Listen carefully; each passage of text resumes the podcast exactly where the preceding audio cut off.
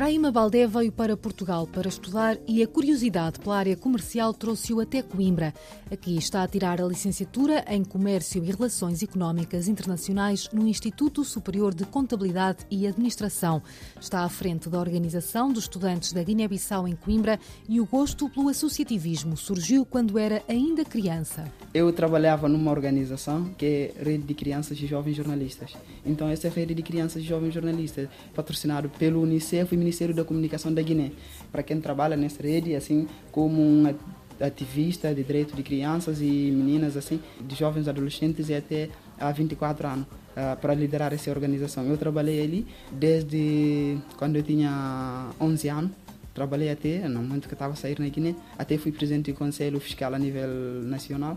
Depois de sair lá, eu cheguei aqui, há alguns colegas também que me conheciam, mas cheguei na, na, na altura da pandemia e nessa altura houve, tipo, que eu vi que o mandato das pessoas que estavam na organização estudantil já tinha acabado. Com o reconhecimento dos pares, ficou o presidente e conseguiu reabilitar a associação para que todos os estudantes que chegam da Guiné-Bissau possam ter ajuda. O único objetivo é sucesso acadêmico, ajudar as pessoas, integração social e acadêmica.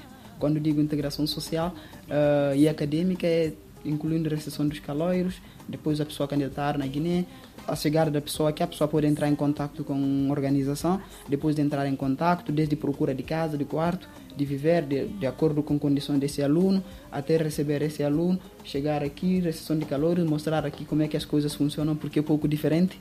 Depois disso, tentamos procurar também padrinho para essa pessoa. Depois do apoio na integração académica, Brahima Baldés salienta que é também importante ter alguém que ajude na integração social, até porque ele próprio passou por algumas dificuldades. A maioria de nós na Guiné vivemos com família. Eu nem sequer cheguei a trabalhar na Guiné nenhuma vez.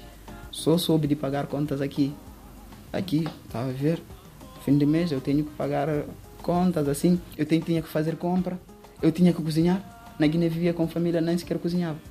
Então, essa experiência é, não é fácil. Então, tentamos fazer isso, mostrar aos jovens assim e tentar também mostrar que o sistema de ensino daqui é pouco diferente com o da Guiné. Diferenças de ensino que o estudante considera que se manifestam em duas áreas, no inglês e na informática. É que depois da pessoa chegar aqui, e entrar na escola, os professores ficam a dar aula a correr, a correr, não importa. Quem está a perceber ou quem não. Porque para eles penso que todo, todas as pessoas têm o mesmo nível e tem mesmo. Então, mais uma pessoa que estudar no outro tipo de ensino, que chega aqui, que já é diferente, eu acho que sem aquele acompanhamento aí fica toda coisa fica muito estranho para essa pessoa, com muita matéria, muita, muitas coisas assim. Uh, sabemos como o, o, sistema de ensino na Guiné é um pouco mais analógico do que aqui, né?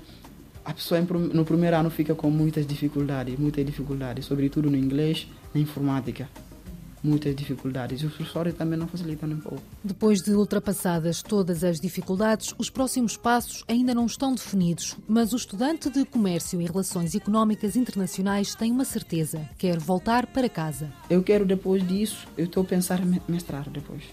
Eu acho que vai ser cá em Coimbra, né? Porque o curso que eu quero mestrar está cá em Coimbra, mas isso é depois eu vejo isso muito bem. Se eu vou mudar de cidade para ter aquela experiência, ou mestrar aqui depois, eu, mas eu penso mestrar.